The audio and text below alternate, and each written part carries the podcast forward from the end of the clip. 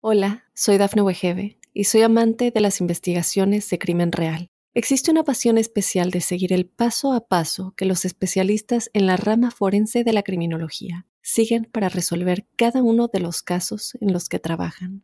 Si tú, como yo, eres una de las personas que encuentran fascinante escuchar este tipo de investigaciones, te invito a escuchar el podcast Trazos Criminales con la experta en perfilación criminal, Laura Quiñones Orquiza en tu plataforma de audio favorita.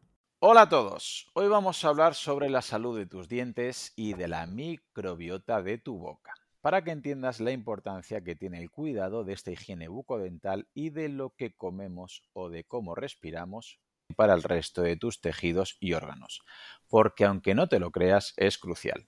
Para ello os traigo a Aider Unamuno. Ella es dentista y además divulgadora, y como ella misma dice, nos trae una misión que espero que podamos cumplirla en este podcast, que es ayudaros a comprender la conexión que existe entre la boca y el resto del cuerpo. Muy bienvenida, Aider. Muchísimas gracias por estar aquí en mi podcast. Gracias a ti, Claudio, un placer. Pues muy bien, vamos a aprovechar que tenemos una dentista con, digamos, una visión eh, holística, sistémica, ¿verdad? Que relaciona bastante lo que es la fisiología eh, de todo lo que incluye el cuerpo humano con, la boca. Pero antes de nada, eh, tengo una inquietud. ¿Por qué te haces llamar la dentista inconformista? Pues estas cosas de que no sabes muy bien dónde empiezan, yo me han puesto varios motes las sin aparatos, que se recuerdo perfectamente la historia. Este no tanto, el de la dentista inconformista, pero siempre he sido bastante cabezona. Y la dentista cabezona no suena tan bien, no rima. Entonces yo me acuerdo que una formación había una chica conmigo que ya se dedica a la comunicación. Y pues, claro, eh, oyéndome y escuchándome, que siempre iba como un poquito no me convencía lo que me daba la ortodoncia tradicional, la odontología clásica, el esto se hace así por mis cojones y punto. Y me dijo así en plan, pues tú eres la dentista inconformista. Y ahí se quedó. Y desde entonces sigues igual de inconformista, entiendo, ¿verdad? Esto sabes que no va mejor, ya con una edad empeora, degenerativo. Es un inconformismo degenerativo. Me parece muy bien. Pues para que entienda eh, la audiencia lo importante que es la temática que vamos a tocar, que creo que mucha gente entiende que es importante, pero no termina de entender cómo puede influir. ¿Hasta qué punto nos puedes decir que influye la salud de los dientes y de la boca con la salud del resto del cuerpo, Eider? Pues esa es una cuestión difícil o súper fácil. Vamos a pensar en que la boca es la entrada al cuerpo. Todo lo que ingerimos entra por la boca. Y una de las funciones más importantes de la boca es masticar, o sea, moler esos nutrientes para obtener, o sea, la, alimentación para obtener los nutrientes. Es decir, es como si fuese un coche de carreras, imaginaos, yo, yo, no sé mucho de coches ni de carreras, pero da igual. Eh, en un coche Fórmula 1 todo tiene que estar súper bien, súper bien, no hay nada que se escape al rigor. Entonces, yo me imagino, imagínate el, tubo de, o sea, el tubo de escape no, el sitio por donde se mete la gasolina. Si estuviese sucio, pues igual eh, ya no se puede meter bien eh, la manguera, no se encaja bien, ya no llega el mismo suministro de gasolina. Si tiene algún agujerito, pues la gasolina se va a perder. ¿Va a pasar algo? Bueno, pues igual en los primeros kilómetros no, pero va a haber un sobreesfuerzo de ese coche, va a haber dificultades. Entonces, entendemos que la boca es una parte más del cuerpo por la que entra nuestra gasolina para funcionar, por lo tanto los dientes tienen que engranar bien, tiene que hacer bien su función, si no será otro el que sufra puede ser el estómago, intestinos, malabsorciones y demás. O también hay muchísimos músculos que hacen que, muevan, que movamos adecuadamente la mandíbula para comer, para hablar. Eso es boca también. Lo que tenemos que hacer, los movimientos, tengo aquí a mi amigo, lo que tenemos que hacer para comer, para masticar, involucra muchísimos músculos. Y estos músculos, los músculos, ahí sí que sabemos, músculos importantes, pues los músculos, o si los usamos de más o de menos, de manera simétrica, bueno, pues ahí podemos hacer que el cuerpo simplemente se desequilibre. No vamos a decir que si no te cuidas la boca te vas a morir pasado mañana. No, pero puede que tu cuerpo tenga que hacer más cosas para llegar al mismo sitio. Y esto en deporte no tiene ningún sentido. Desde luego, porque podemos entender que también, por ejemplo, el estado de la saliva, que parece algo para algunos que no tiene ninguna relevancia, que es algo incluso ¿no? asqueroso, es importantísimo el pH de nuestra saliva, el estado de nuestra saliva a la hora de eh, asimilar ciertos alimentos, de luego futuras digestiones, como barrera para posibles virus, hongos, protozoos, ¿cierto? Sí, además, eh, metiéndonos un poquito y enlazando con tu pregunta anterior, eh, la boca, en la boca puede, pueden pasar muchas cosas, ¿verdad? Sabemos que podemos tener caries, podemos tener inflamación de encías, estas encías que se nos ponen eh, grandes, sangrientas, gingivitis, piorrea, todas estas cosas. Bueno, pues la saliva es como un protector de casi todas esas cosas. La saliva mantiene húmeda la boca, mantiene, es como, lo llamamos como un tampón, Entonces nos previene de esos males, pero para que tengamos una buena cantidad de saliva, otra cosa súper importante que es que tenemos que tener los labios cerrados. Labios cerrados, porque si no, si estamos con la boca abierta, que es, algo que en, el, en algún momento del deporte, cuando pasamos a un esfuerzo potente, tenemos, pues abrimos la boca para respirar por la boca, se nos reseca.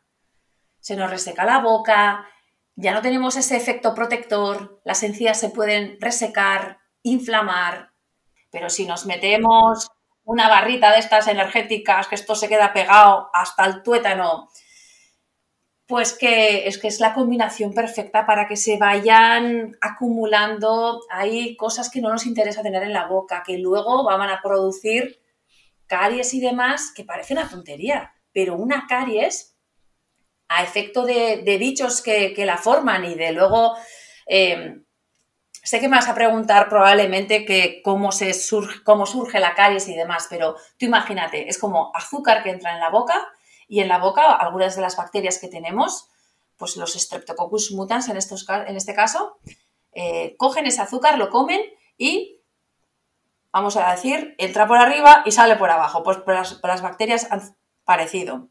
Lo que sueltan es ácido. Tras comer azúcar, sueltan ácido. Y ese ácido es lo que va erosionando el diente.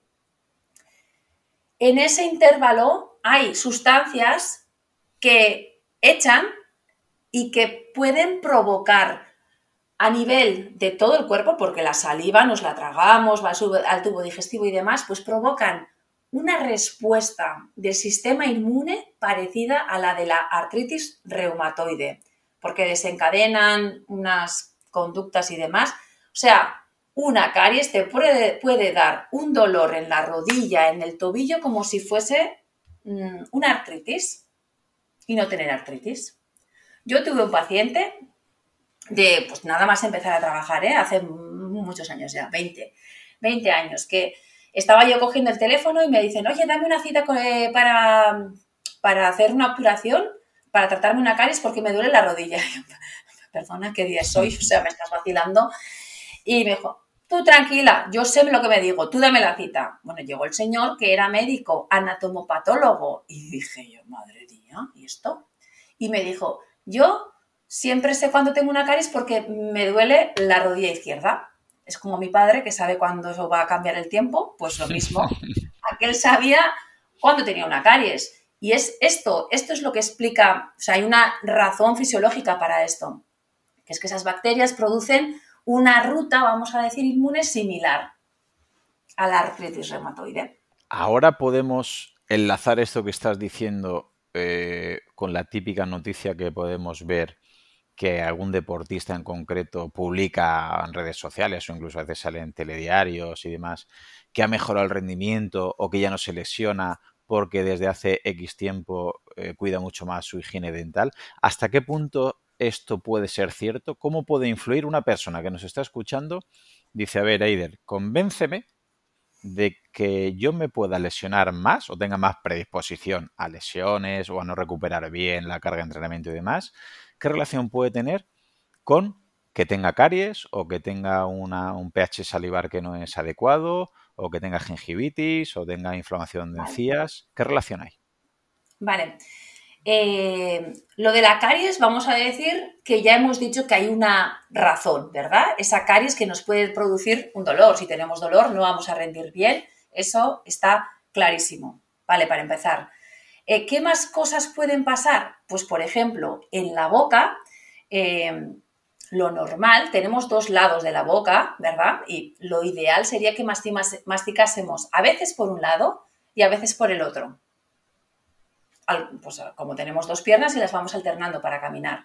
Bueno, pues como hoy en día la comida en general es muy blandita, se estima más o menos que un 78% de la población come solo por un lado, porque no llegamos a cansarnos. No llegamos a cansarnos sin tener la necesidad de pasar el bolo alimenticio de un lado al otro. Entonces, esto es como si pues a efectos similares como si fuésemos a la pata coja, cosa más tonta no hay cuando tenemos dos piernas.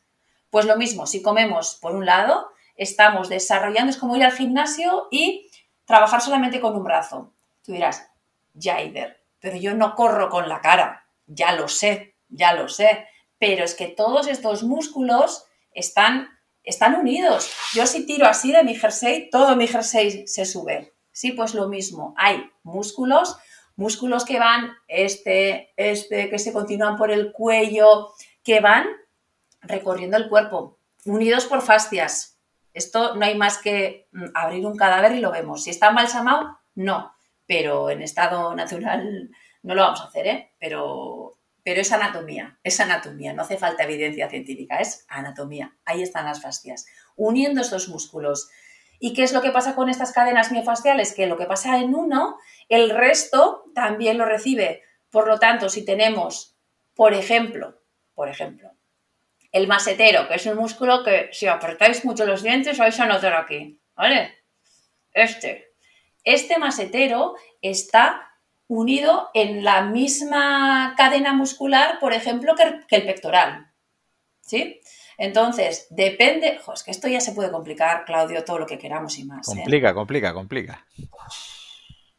A ver, depende del deporte que hagamos. Hay deportes, por ejemplo, en el tenis, en el que estamos, pues cuando sacamos, estamos haciendo este gesto, ¿vale? Entonces, estamos involucrando una cadena muscular, que es la anterolateral, se llama, pero vamos a llamarla, me da igual.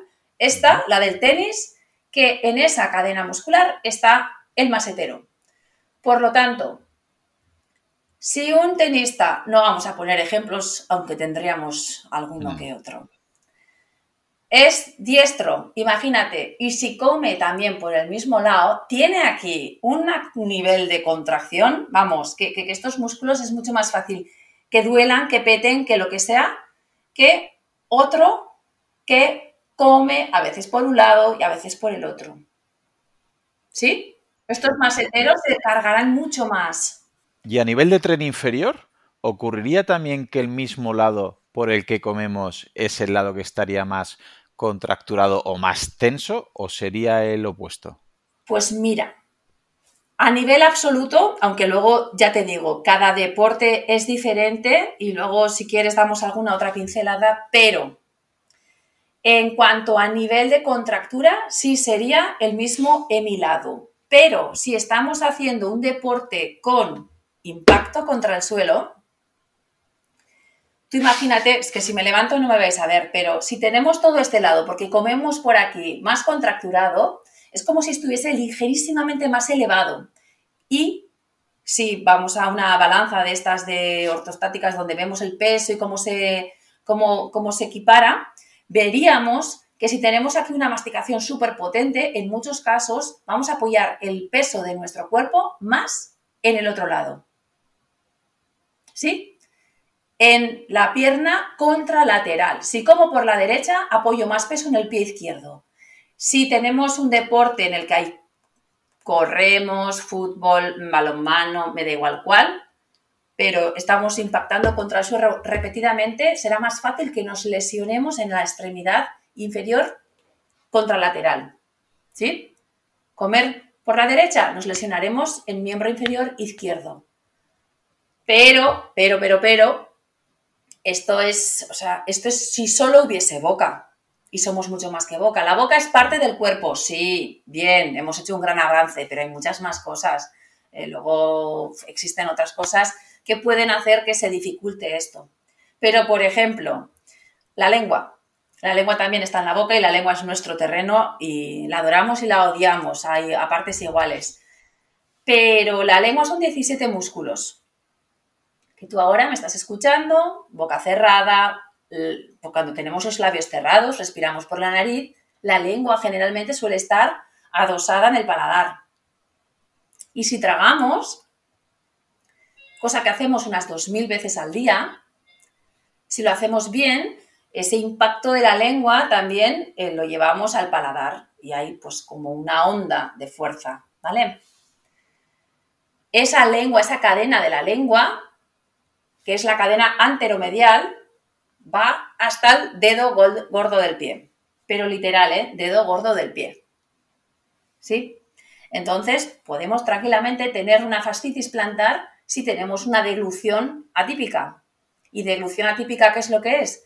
pues cuando, generalmente cuando estas personas que hablan y tienen la lengua constantemente como medio fuera y tragan y hacen gestos raros. Es importantísimo que mucha gente vaya entendiendo eh, cómo puede repercutir, por ejemplo, mascar chicle constantemente, personas que están muy estresadas, que comen mucho chicle, que encima mastican probablemente por un lado más que por otro, son muchas pequeñas cosas que podemos hacer para prevenir eh, estas circunstancias que comentabas que estas cadenas musculares, mucha gente piensa que si tengo un problema en el sóleo, en el gemelo o en la fascia, en la planta del pie, es simplemente me tengo que tratar aquello que me duele y es lógico, ¿no? Es un pensamiento lógico. Oye, me duele la planta del pie izquierda, pues no voy a tratarme el codo derecho. Pero tienen que entender que no somos músculos aislados, que si hay una tensión desde arriba, ya sea por un isquio, por un glúteo o por el masetero desde la mandíbula, todo eso puede acarrear que haya tensión y que a lo mejor de un día para otro, como comentabas, no da esos, esas molestias, pero claro, si mi fisio o si mi podólogo o si yo me voy dando masajes en el pie, pero sigo con esa tensión desde arriba, al cabo de los días, de las semanas o de los pocos meses, va a volver esa tensión y con lo cual voy a ser, entre comillas, ¿no? un lesionado crónico. Y quizás hay que hacer una visión más, aparte de mirar la fascia del pie, aparte de que me vea el podólogo, la pisada, etcétera, etcétera, lo que nos intentas comentar es que la importancia que si desde arriba hay tensión, porque ahora veremos, no respiramos bien, porque respiramos por la boca, comemos alimentos con texturas que no son adecuadas, el alimento eh, es de mala calidad, o masticamos por solamente un lado o mascamos chicles constantemente, todo eso nos puede influir a corto, medio o largo plazo. ¿Es así? Es así, perfectamente, ya me puedo ir. ya me has dicho, genial. Pero es, muy fácil. Yo, por ejemplo, eh, si tienes algo en la planta del pie, me acuerdo a mí, una vez me quitaron como un lunar que tenía en la planta del pie, entonces tenía que ir andando haciendo un gesto raro. Lo tenía en la planta del pie pero es que mm, a, la media hora ya me dolía la cintura. Y esto es, fácil para entender para todo el mundo. Si, das, si pisas mal por algo, enseguida vas a notar dolores a distancia. Pues es que es lo mismo, pero de arriba abajo.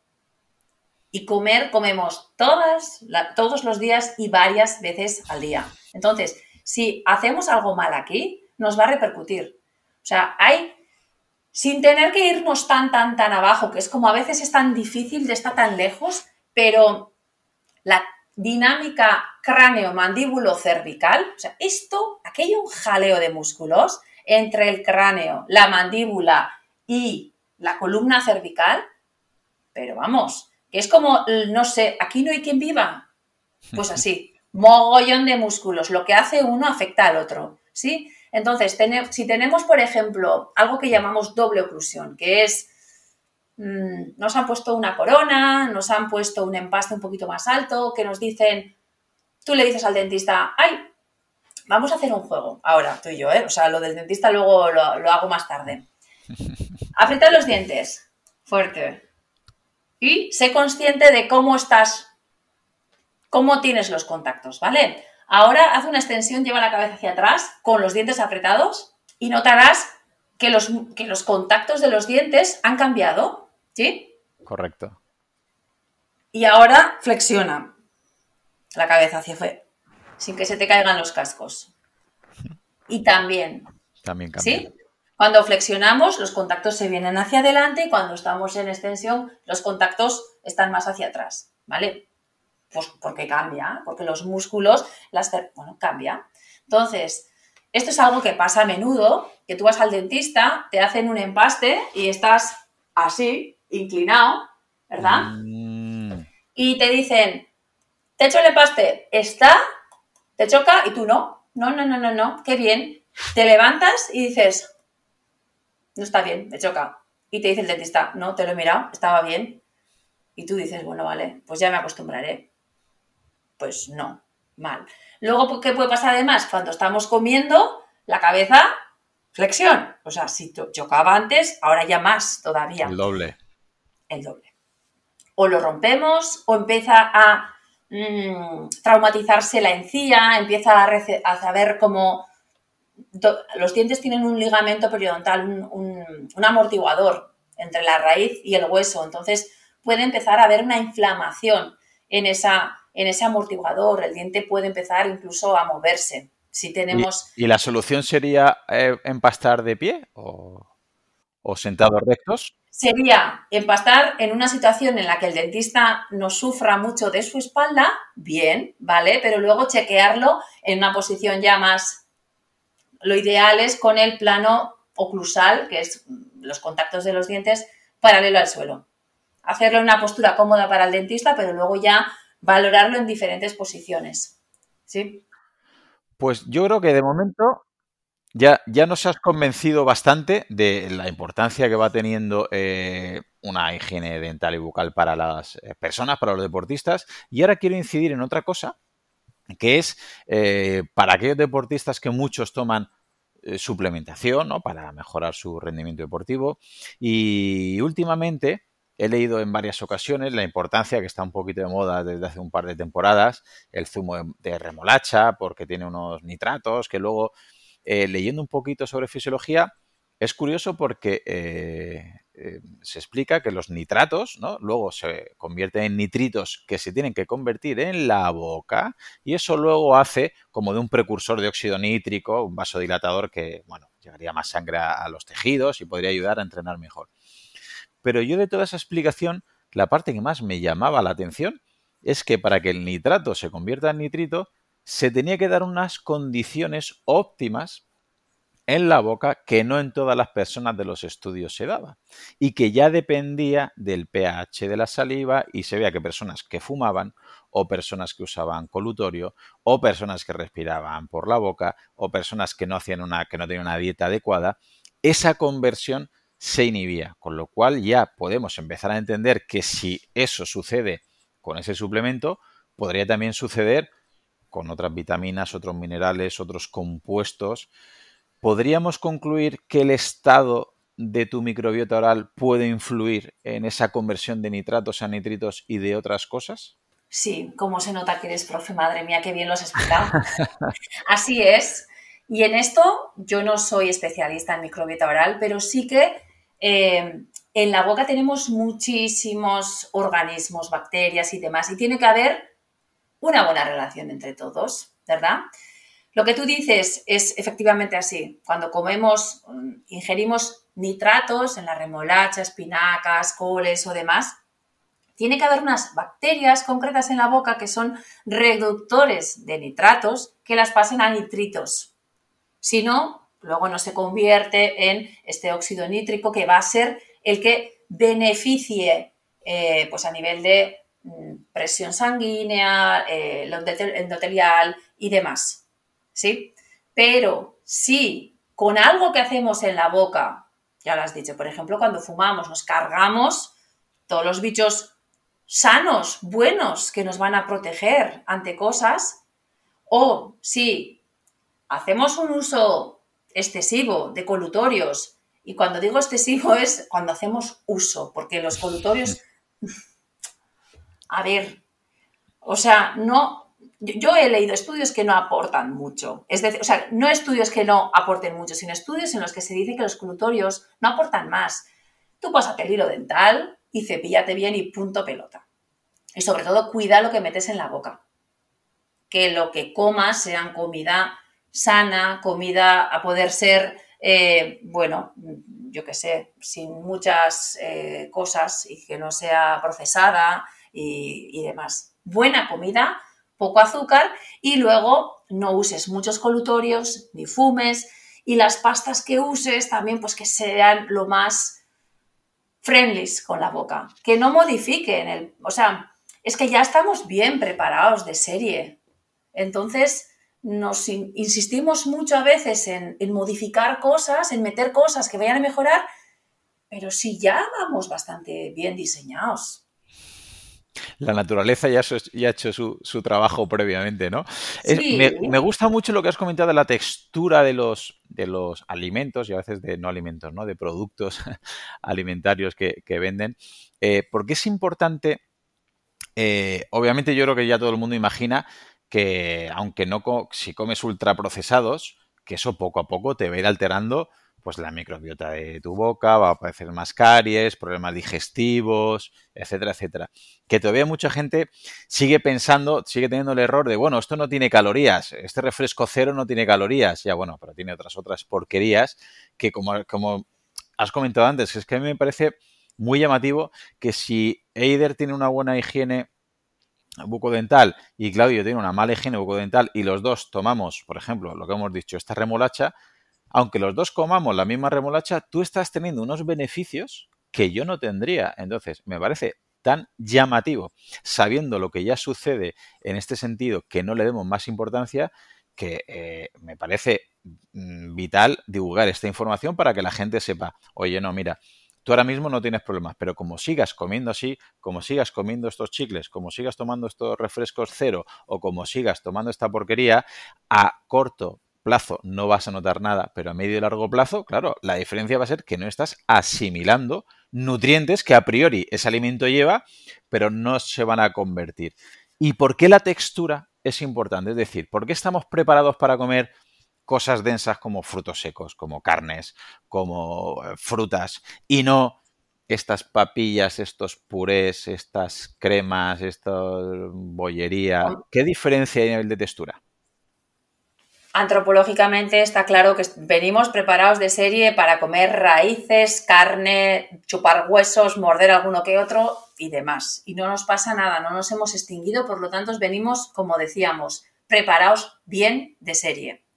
La boca, sobre todo y sobre todo, eh, pongo mucho énfasis en esto, en el momento en el que está creciendo, ¿sí? en, los en los seis primeros años, imagínate, es súper importante que mm, si viésemos eh, la figura del cráneo, de nuevo, aquí, y traemos a la cabeza mm, la imagen de un niño, suelen tener un cabezón terrible, los niños, ¿sí?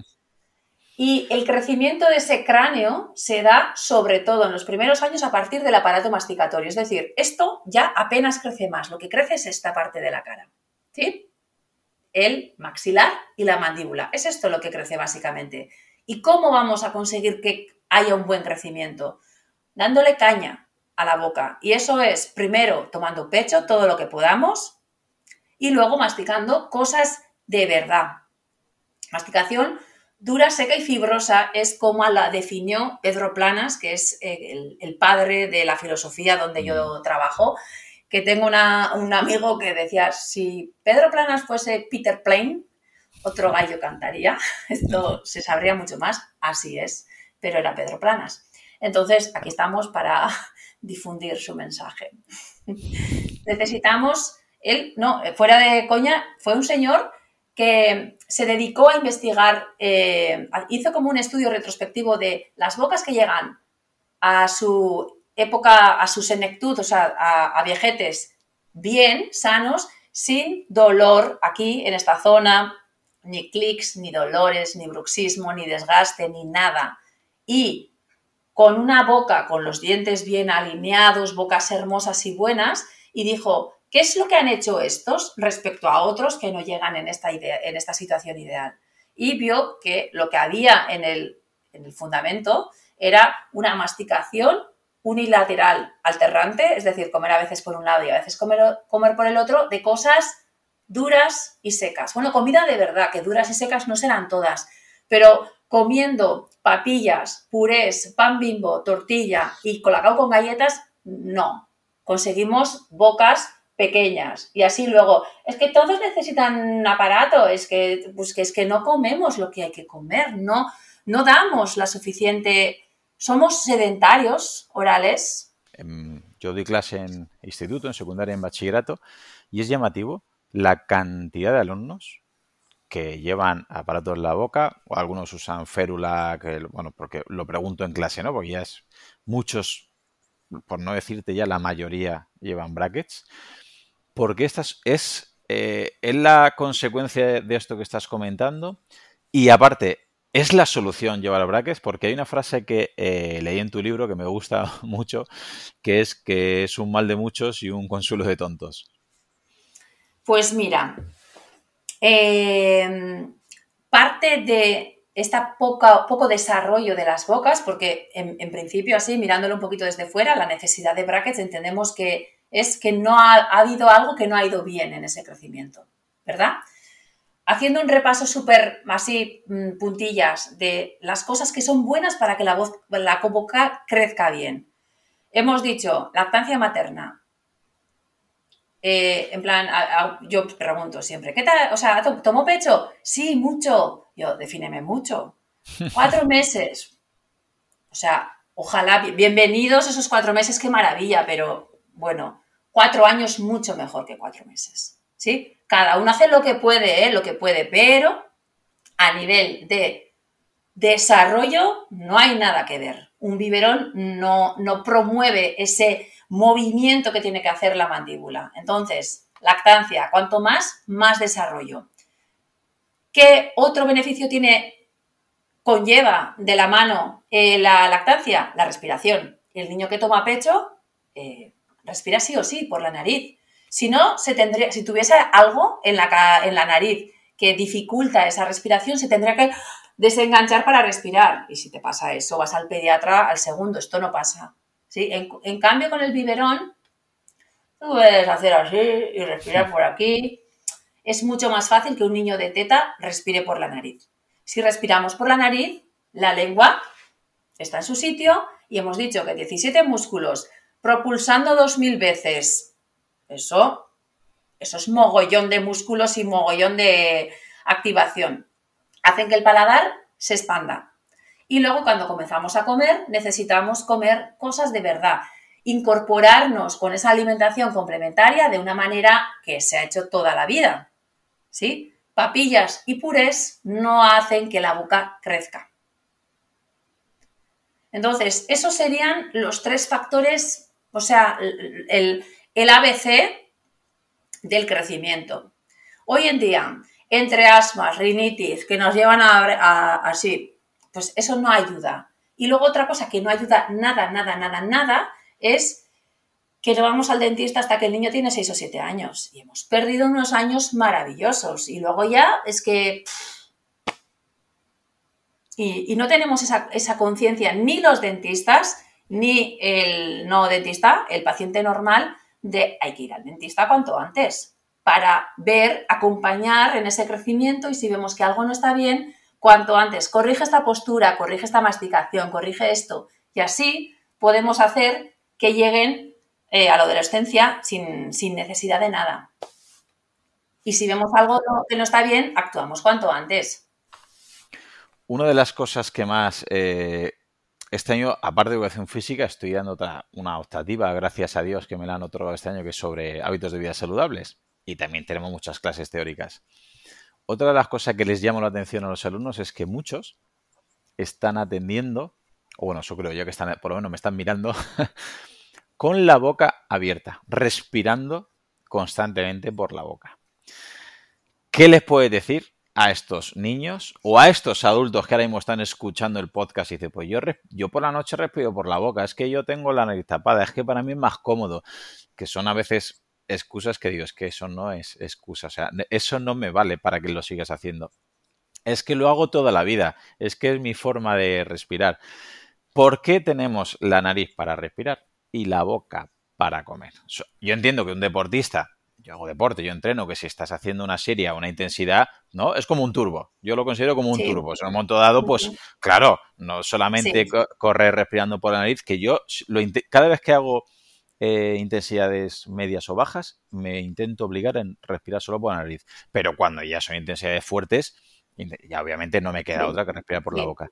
Pero ya no en el deporte, vámonos al día a día, ¿vale? Porque es importantísimo intentar todo lo posible que la respiración sea única y exclusivamente nasal y no por la boca. A nivel de boca, o sea, los, los beneficios ya los hemos dicho. Vamos a tener una, un mejor desarrollo, no se nos van a resecar las encías, vamos a tener menos gingivitis, vamos a tener una mejor microbiota y vamos a tener menos caries. Todo eso por el mismo precio. ¿Sí? Además, este eh, óxido nítrico que hemos, hemos comentado antes, de las remolachas y demás, cuando respiramos por la nariz, los senos paranasales también lo, producen. Y es la única manera que se una al oxígeno que, estamos respirando. Entra más calentito, se filtran la, la, suciedad, hay un cambio de presión. Si tenemos la respiración, o sea, los labios cerrados, la presión de fuera de nuestro cuerpo y dentro de nuestro cuerpo es diferente. Entonces, hay un, hay un arrastre de mucosidades, de suciedad, de todo. Los niños que están así,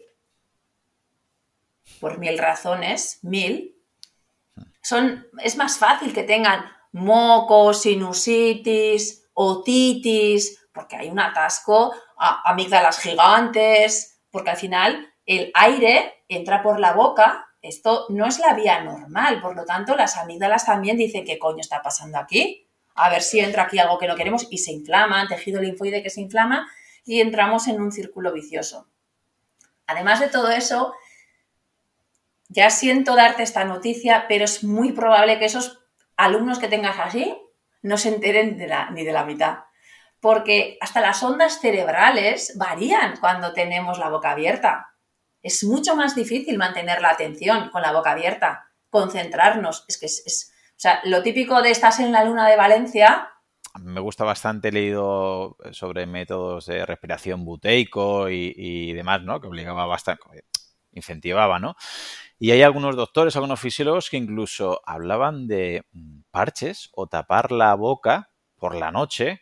Eh, he leído algún artículo con incluso con esparadrapo, esto hipoalergénico, para evitar ¿Tú serías partidario de una persona eh, utilizar estos parches para que se vayan acostumbrando, para que eh, empiecen a respiración nasal, si no durmiendo, que también hay artículos que lo recomiendan así, por lo menos mientras están en casa leyendo o viendo la tele o cualquier circunstancia, o lo ves exagerado? Yo aquí te voy a decir que el fin justifica los medios, pero por mucho. Sí, eso o cualquier otra cosa que haga que los labios se mantengan cerrados. Habría más cosas a valorar, ¿eh? pero mm, cuando tenemos la boca abierta, eh, hay una cosa que se llama facies atípica del respirador oral. Esto es como, facies atípica significa cuando hay, eh, y no es para nada lo mismo, pero si yo digo síndrome de Down, a todos nos viene el tipo de cara que tienen. Eso es una facies atípica, es algo que comparten aunque no tengan, no sean familiares. Pues los respiradores orales también lo tienen. Tienen una facies atípica.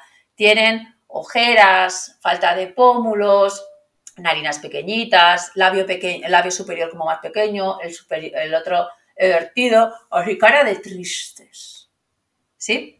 Se ha hecho una adaptación para respirar más por la boca, ¿no? Entiendo que ha habido una adaptación de musculatura a nivel... Se inhibe un poquito la musculatura de la nariz. Puede haber mil razones, sí. Mil razones de base para que se haya instaurado esa respiración así, oral. Puede ser desde pues eh, biberón, eh, puede ser desde una hipertrofia de cornetes, tabique desviado, eh, pueden ser mil y una cosas, alergias, o sea, cualquier cosa. Entonces, claro, dependerá de la razón etiológica del por qué no estoy pudiendo respirar por la nariz. Primero hay que, antes de poner una cosa de estas, un espadadrapo, sobre todo así, a las bravas, venga cariño, que hoy te pongo un espadadrapo, hasta mañana. Eso es jugártela mucho. Esto es un órdago en toda regla. Vamos a probar primero, pues yo, por ejemplo, mm, que juego mucho con los niños, eh, les pongo un, espejo aquí abajo y hago que y que vean ellos cómo empañan el espejo y que luego hagan dibujos, o sea, y, vemos si se empaña por un lado, si se empaña por el otro, si se empaña muy poquito. Tenemos que asegurar que hay un buen paso de la respiración. Si hace falta, Buteico, por ejemplo, hace trabajos en los que trabaja un poquito la apnea, eh, hace respiraciones y movimientos para liberar. Puedes hacer lavados nasales, me da igual que hagas, pero hay que mantener esto libre antes de empezar a hacer algo aquí. ¿Sí? Bueno, o a la vez, pero por lo menos eh, que sea algo que si es en un niño que tiene dificultad, pues es más fácil que ponerle una medallita y que la sujete con los labios no con los dientes, sino con los labios, que estamos también aumentando. Aquí tenemos como un donut, un, músculo que es el orbicular de los labios, que hay que fortalecerlo. Hacer pedorretas, dar besos, cualquier cosa que inflar globos, que de esto saben muchísimo más las logopedas, muchísimo más, ¿vale? Pero es fortalecer esta parte. Y con esto así ya podemos respirar. Pero sí, yo te digo que mi marido estuvo durmiendo con el espadadrapo una buena temporada y decía, qué maravilla. Es que me voy a poner otro por aquí, así para sujetar, porque es que se levantaba mucho mejor. Cuando se respira por la boca, no hay un buen, no hay un descanso reparador, un sueño de estos que dices, ¡guau! ¡Qué guay he dormido! Hay muchísimos más micro despertares, no dejamos que haya ese, esa reparación de tejidos que tiene que haber por la noche. O sea, la respuesta después de todo esto era sí, sí. Si nos da miedo en plan ponerlo espadadrapo así, podemos hacer como un cuadradito, tipo con fisiote, o sea, con cualquier cosa, dejar los labios abiertos, que a los padres nos deja como más tranquilos, pero mantiene los labios cerca. Sí, como un recuadro. Sí, la verdad es que mm, desde que empecé a leer esta, esta temática de fisiología, que fue a partir del método buteico y demás, pues ya te vas dando cuenta de la importancia que tienen esas dos cosas. Por un lado, a la hora de, la nariz, de la importancia que tienen los senos paranasales, por lo que has comentado, de la temperatura, de la humedad, pero es que generas mucho más óxido nítrico y que aparte estás, digamos, guardando la boca y estás manteniendo un pH de calidad necesario para luego cuando comas poder asimilar mejor los nutrientes y al final es un win-win, es decir, mejoras tu respiración y mejora tu fisiología estás más tranquilo, se ve incluso con la frecuencia cardíaca, con menor activación del sistema nervioso simpático, con mayor calidad de sueño.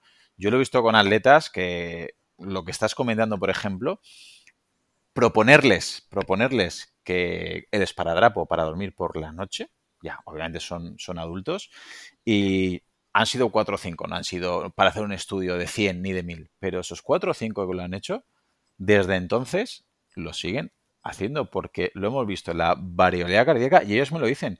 Claudio, es que he descansado como hace mucho tiempo que no descansaba. Entonces, claro, si ronquidos, hay apnea del sueño y si ese sueño se ve interrumpido, son muchas pequeñas cosas que al final ahí está un poco la calidad de vida con tres o cuatro cosas entre comillas básicas de la fisiología, pero que no nos la han enseñado y que al final es, es difícil conocerlas, ¿no?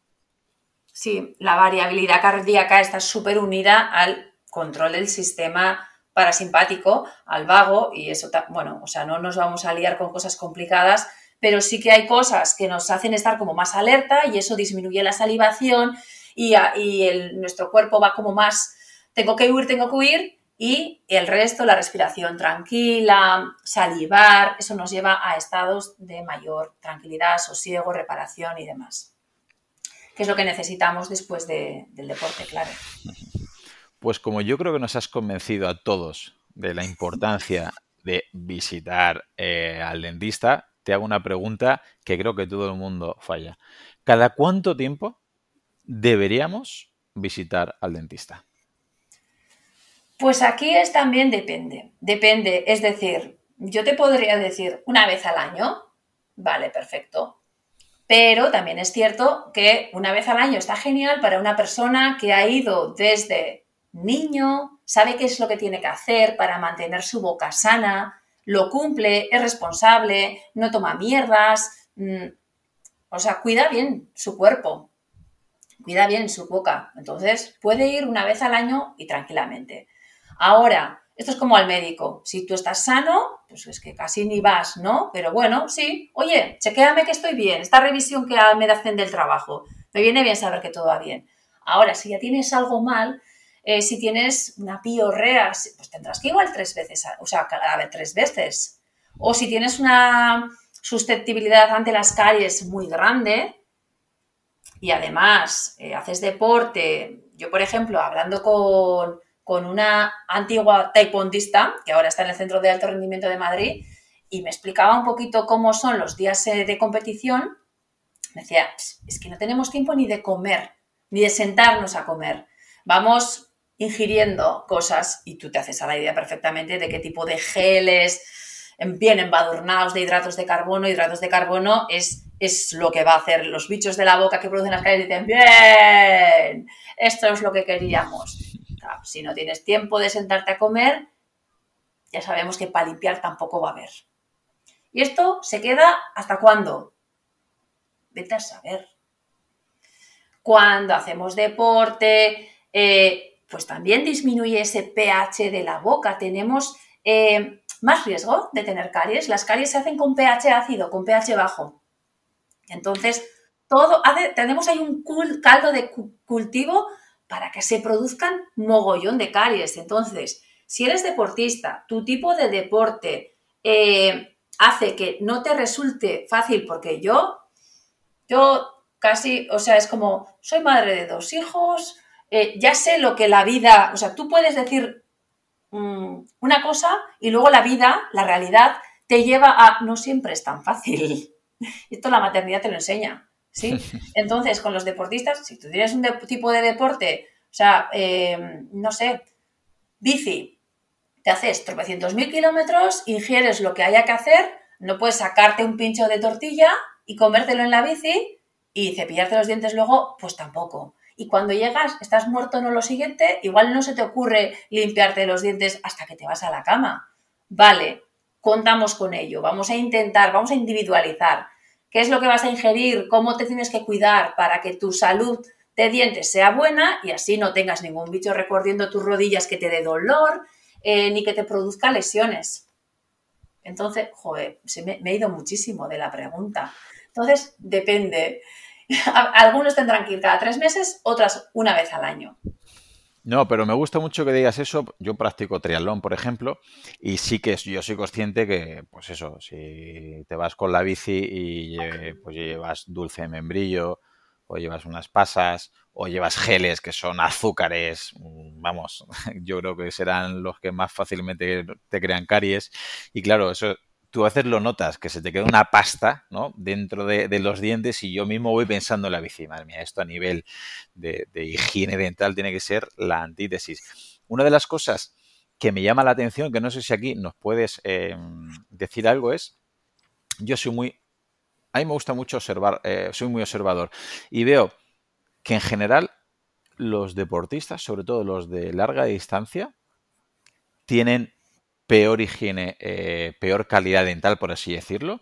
Y, por ejemplo, los nadadores. No sé si tiene que ver el cloro de la piscina, pero mm, eh, nado con un grupo de, nadadores y ellos nadan a diario en la piscina. Yo voy un par de días. Y ellos, me fijo en todos, y es gente sana, que se cuida, súper deportista.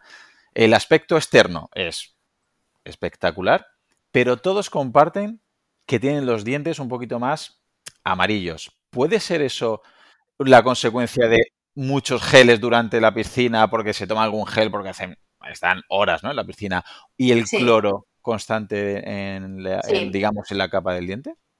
Sí, la verdad que no sabría decirte el sistema de el cloro se une al esmalte, pero sí que eh, sé que el cloro influye en, este, en esta coloración o con este, esta mm, susceptibilidad peor eh, de los dientes. No favorece para nada. ¿Qué solución podrías dar para estos deportistas eh, que obviamente no podemos ir? ¿Tiene sentido que al acabar un entrenamiento un enjuague con agua es suficiente? He leído alguna vez que si se le agrega a las bebidas deportivas algo de calcio podría mejorar, eh, digamos, a nivel de pH para que no sea tan ácido el, gel o, que el cloro no afecte tanto, o hay que llevarse un cepillo de dientes para después de los entrenamientos obligarse a esa higiene dental. Eh, ¿Hay algún así consejo que nos recomendarías? Fíjate que lo he estado pensando más de una vez y todavía no hay, pero por ejemplo, poder aunque sea enjuagarte con algo, decías agua, pues si es agua de mar, eh, sí que hay, estamos modificando un poquito el pH, pero es algo que tendríamos que encontrar la manera de que haya algo para hacer, bueno, cuando no se pueda, porque hay momentos en los que no se puede, eh, pues por lo menos minimizar esos daños que va a haber, pues mejorando el pH. Ya te digo, agua de mar es algo que, me gusta en mi cabeza, eh, no, no lo he probado mucho, pero es algo que suena bien en mi cabeza a nivel de pH. Volviendo a las, a las cremas dentales, eh, que es algo que también hay a veces bastante dilema. Em, eh, vamos al flúor. En la pasta de dientes es necesario que haya flúor porque podemos leer extremismo, ¿no? Que el flúor es imprescindible, que tiene que haber una pasta de dientes con bastante flúor para evitar problemas dentales y luego por otro lado que el flúor es vamos un mineral perjudicial, que la pasta tiene que ser sin flúor, que le echemos bicarbonato sódico, que hagamos una, pasta casera. ¿Qué nos puede decir al respecto, Iber? Pues vuelvo un poquito a lo de antes. Venimos maravillosamente dotados a este mundo y el esmalte, el esmalte es casi como diamantes, es una maravilla, es, es precioso el esmalte, siempre que esté bien formado, cuidado, ¿vale? Que es la mayoría de los casos. Entonces, si tenemos un buen esmalte, no nos metemos muchas mierdas en la boca, no necesitamos de nada más. Sí, cepillarnos, limpiarnos, pero sería necesario, eh, porque la base de esa necesidad de flúor es que el flúor hace que el esmalte sea más duro. ¿sí? Si el componente estrella del, del esmalte, que es la capa externa del diente, es hidroxiapatita, sin más, pues cuando se junta el flúor forma fluorapatita, que parece ser que es más resistente. Estos estudios son del año chimpún. ¿sí? El flúor, cuando ya está en exceso, tampoco o sea, produce fluorosis y eso hace que el diente sea mucho más débil, mucho más poroso. ¿Qué es lo que pasa? Que vale, la cantidad eh, que tenemos que usar en la pasta eh, es, no va a producir fluorosis. ¿Pero la necesitamos? Pues igual tampoco. Porque si controlamos lo que metemos en la boca y si no consumimos azúcares y si limpiamos bien los dientes y si respiramos por la nariz, pues tampoco hace falta que sola cosa necesitemos flúor, porque el diente ya es suficientemente duro. Y hay muchas otras cosas, como por ejemplo pastas basadas en este componente que te decía, hidroxiapatita, que las hay, que son igual de buenas que el flúor, pero no tienen esa parte más oscura del flúor que sí produce eh, intoxicaciones a nivel, bueno, diferente, ¿sí? Y sobre todo, disbiosis oral. O sea, hace que el balance de, las, de esas bacterias que queremos que estén, que nos van a reducir el nitrato y demás, yo no sé si hay estudios de si el flúor hace que las bacterias reductoras del nitrato disminuyan, pero pues igual sí. Yo es que no lo veo necesario, no lo veo necesario. Hay muchas otras cosas, hay pastas eh, con aceite de árbol del té, con aceite de coco, pastas con ácido hialuránico. Hay muchísimas pastas que no llevan flúor, pero llevan otros componentes que también nos ayudan a que tengamos un buen estado. Pues ya está, pues cada uno que haga Y sobre todo cuidar lo que ingerimos, que esto me parece vital y no se habla tanto de ello, porque si no, hay como una falta sensación de, ah, yo ya me cepillo con flúor. Sí, la pasta más normal, o sea, de ahí viene mi mote de inconformista. Es que a veces es como, a ver, si el 97% de la población española va al super y pilla la primera pasta y todas llevan flúor, todas llevan flúor. Yo no sé lo que pasará en otros países, pero aquí sí.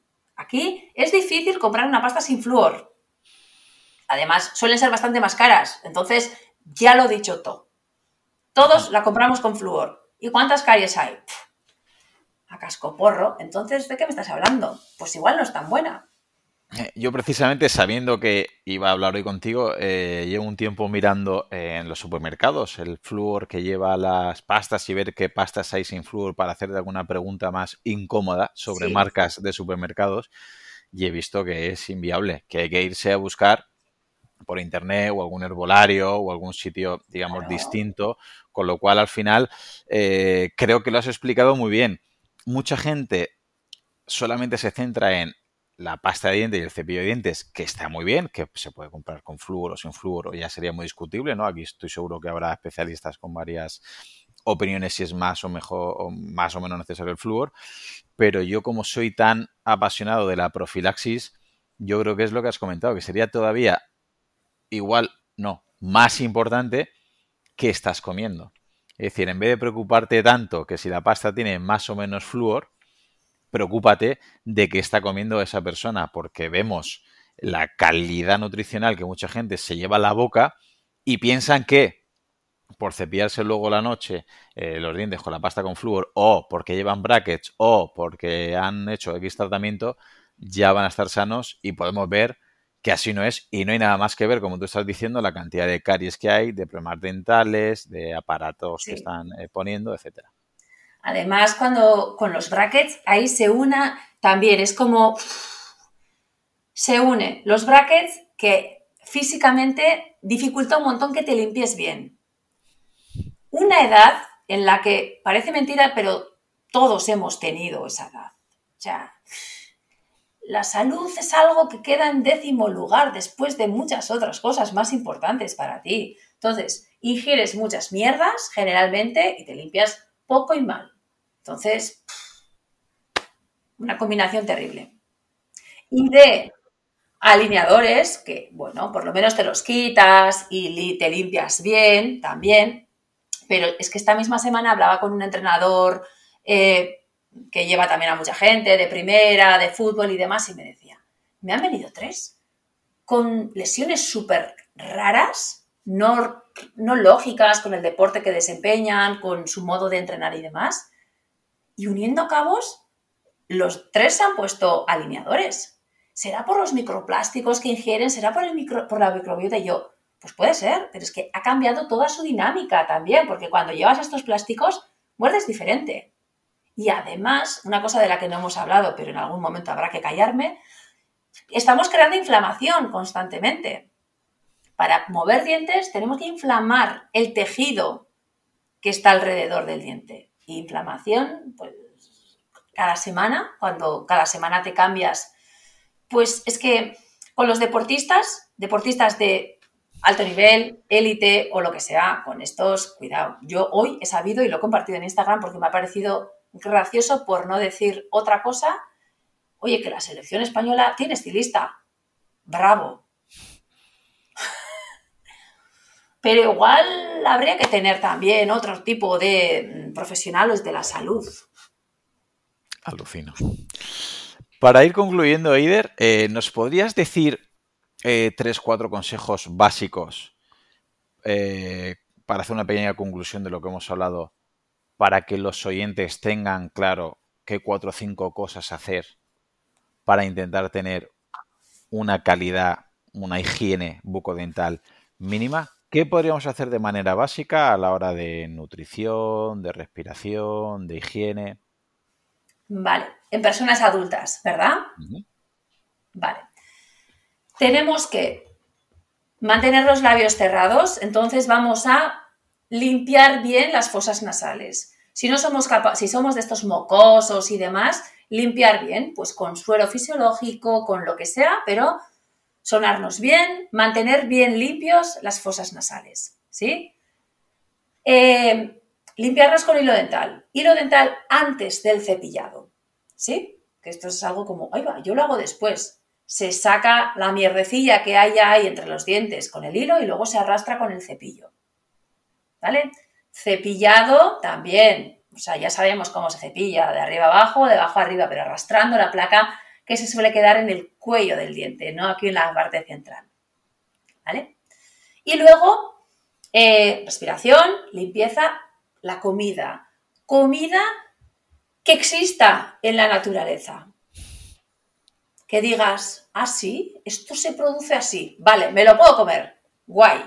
Y si es verdura, intenta no cocerla del todo para que quede un poquito más dura. Si es una fruta, de bocado. Si es un bocata, pan, bueno, aquí decimos de caserío, duro, ¿sí? Y abocaos, nada de párteme el bocata o me como lo de dentro, o sea.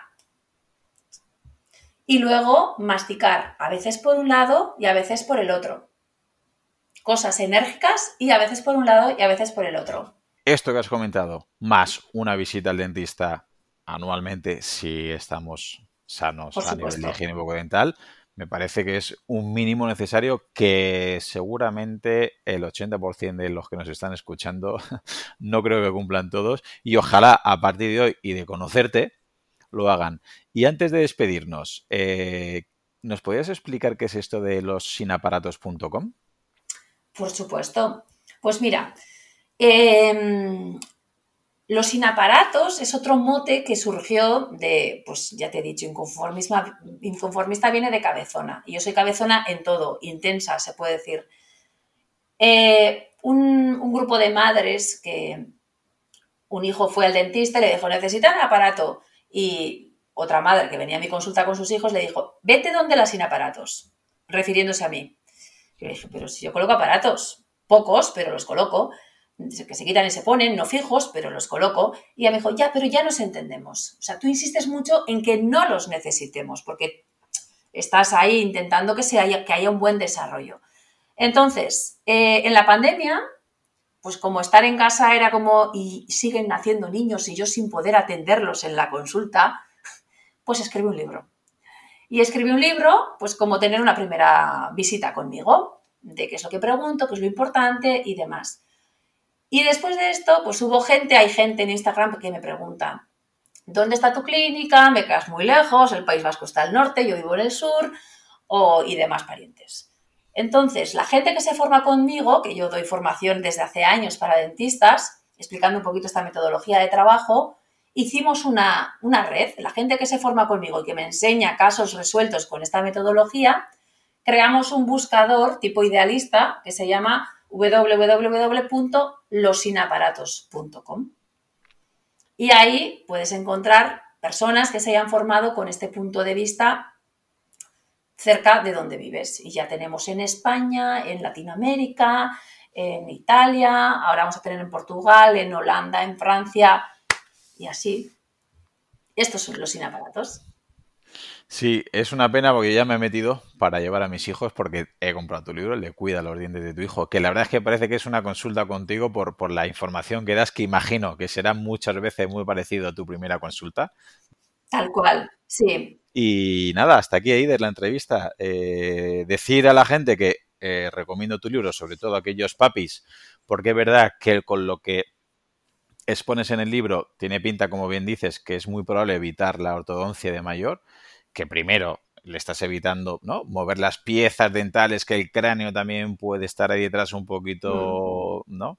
Y, aparte que ahorras un dinero, que parece que no, también estamos todo un poquito, todo va sumando. a pagar la factura de la electricidad este, este invierno nos va a venir estupendo. Desde luego, pues te quiero agradecer el tiempo que has estado aquí compartiendo tu, tu conocimiento con nosotros. ¿Y dónde te podemos encontrar, Eider? Pues gracias a ti, primero. Y me podéis encontrar en Instagram, arroba eider baja baja unamuno. Eh, sobre todo ahí en Instagram. También tengo perfil en LinkedIn y demás, pero, pero bueno, es Instagram donde esto lo suelo estar un poquito más así. También en el mail hola arroba Lo respondo yo todo personalmente, puedo tardar un poquito, puede ir, se me puede ir la olla, me insistís y yo respondo. Este es mi libro al que te referías y pues también es una manera como vas como estar conmigo de charleta y luego mi consulta está en Eibar, en el País Vasco, para quien le venga así cerca, pues estas son las maneras de, de, contactarme. Pues son muy afortunados los que vivan en Eibar o cerca, porque desde luego hemos visto que es una dentista que con una visión holística sistémica y que mm, ojalá fuera más fácil encontrar mm, dentistas así, porque creo que podemos prevenir y sobre todo entender muchas de las patologías que hay ya no a nivel solo dental, sino de mandíbula, de musculatura, de cuello y como ya hemos visto de lesiones deportivas, etcétera. Así que muchísimas gracias, te mando un fuerte abrazo y espero que repitas aquí en breve en el podcast. Será un placer. Gracias a ti, Claudio. Solamente agregar que si te ha gustado, la manera de agradecérmelo es que lo compartas con algún amigo, algún familiar, tu grupeta de entrenamiento o algún compañero. Si ves interesante el contenido y quieres escuchar los próximos episodios, suscríbete en tu reproductor de podcast habitual. También recordarte que me puedes encontrar en Instagram, Facebook y sobre todo YouTube, Twitter o en mi blog Profe Claudio Nieto, donde intento compartir información que creo interesante aclarar y divulgar. Y un último favor, déjame una reseña en la plataforma que utilices. Me ayudarás a darme a conocer y que pueda llegar el mensaje a mucha más gente. Así que con esto me despido, muchísimas gracias por escucharme y te espero en unos días por aquí con un nuevo episodio. Hasta pronto. Hola, soy Dafne Wegebe y soy amante de las investigaciones de crimen real. Existe una pasión especial de seguir el paso a paso que los especialistas en la rama forense de la criminología siguen para resolver cada uno de los casos en los que trabajan. Si tú, como yo, ¿Eres una de las personas que encuentran fascinante escuchar este tipo de investigaciones? Te invito a escuchar el podcast Trazos Criminales con la experta en perfilación criminal, Laura Quiñones Orquiza, en tu plataforma de audio favorita.